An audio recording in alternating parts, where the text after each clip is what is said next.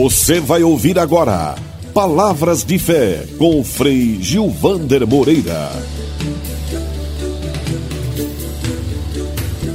Quero partilhar com você mais uma pequena reflexão que busca ser gotas de espiritualidade no nosso viver, conviver e lutar diário. Jesus está vivo no nosso meio, vive em nós. Sinal de que a vida triunfa sobre a morte, o bem sobre o mal, a solidariedade sobre o egoísmo. Mas, lá no capítulo 20 do Evangelho de João, está lá assinalado que para fazermos a verdadeira experiência de que Jesus está ressuscitado e ressuscitarmos também com Ele, nós precisamos, como Tomé, ver Jesus ressuscitando, mas um Jesus histórico, concreto, real, chagado, com as chagas na mão. Tocar as chagas de Jesus é tocar nas chagas da humanidade hoje e ser capaz de reconhecer a presença do Espírito nas vítimas da sociedade atual. E são tantas pessoas. As pessoas que, neste momento, nos diversos serviços, vivem a solidariedade e cuidam dos outros, tocam nas chagas de Jesus e testemunham ressurreição.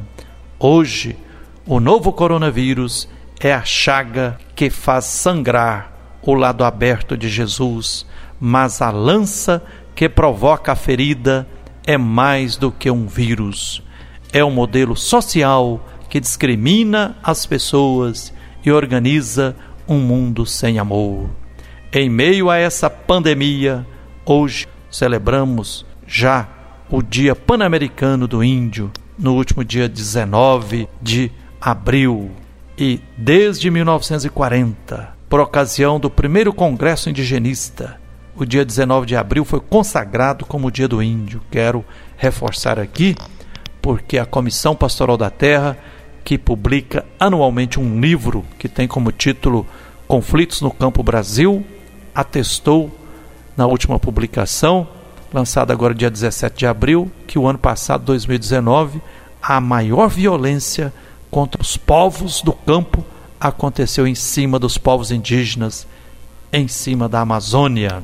O Dia do Índio precisa ser valorizado, deve passar a ser todos os dias. Não só pessoas, mas povos inteiros estão sofrendo a chaga da discriminação social e do desprezo.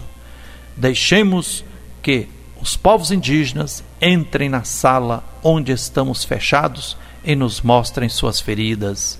São ressuscitados que vivem porque resistem há mais de 500 anos e nos ensinam lições de resistência. Suas feridas são provocadas pela mesma doença que atinge toda a nossa sociedade, a ambição e o desamor. Tocar nas chagas do irmão e irmã feridos e reconhecer neles e nelas o Cristo ressuscitado é o caminho para ouvirmos dele, de Jesus, hoje, essa palavra de paz. A paz esteja convosco. Fique com essa reflexão, fique com o um abraço terno de Frei Gilvander Moreira, que o Deus da vida nos abençoe e até o próximo Palavra de Fé.